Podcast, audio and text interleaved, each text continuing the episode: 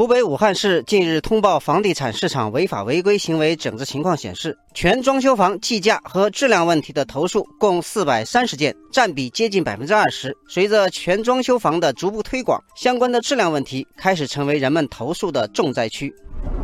这件事引起了网友们的热议。网友蕴含问：“啥是全装修房啊？”网友山峰说：“全装修房是指房屋交钥匙前，所有功能空间的固定面全部装修或者粉刷完毕，厨房和卫生间的基本设备全部安装完成，让你可以直接入住的房子。”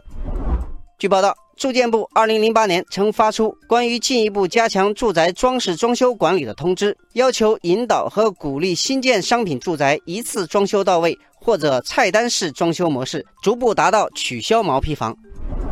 网友珍惜说：“毛坯房其实也有自己的优势，比如价格便宜，而且装修的时候可以追求自己的个性化风格。”网友文艺青年说：“实际上，全装修和个性化装修并不矛盾，三分硬装，七分软装。全装修房主要是装修地板、墙面等，而软装，比如配饰，就可以实现你的个性化生活方式。这些每家都是不一样的。”网友小龙说：“传统的毛坯房在装修时存在诸多无法克服的问题，比如资源的严重浪费、环境污染、噪音扰民、效率低下、建筑安全隐患等等，已经不符合国家关于提升消费品质的具体要求。因此，全装修交付已经成为房地产市场的大势所趋。”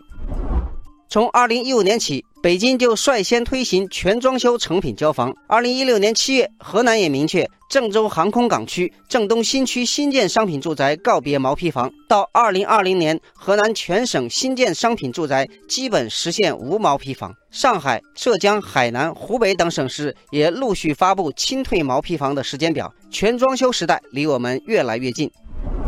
网友星空说：“房地产行业推进全装修是一件好事，但现在全装修房确实存在不少问题，比如地板开裂、阳台栏杆掉漆、装修材料以次充好、房屋漏水、瓷砖空鼓、电线裸露等等。”网友沧海风云说：“全装修房才刚刚开始，行业还没有形成标准，确实难免会出现种种问题。”网友蓬勃向上说：“全装修房之所以出现这么多问题，很大一部分原因是开发商总想走捷径，验收等环节也缺乏监管。要想让消费者满意，工匠精神和监管机制都要跟上，这样才不会让省心房变成闹心房。”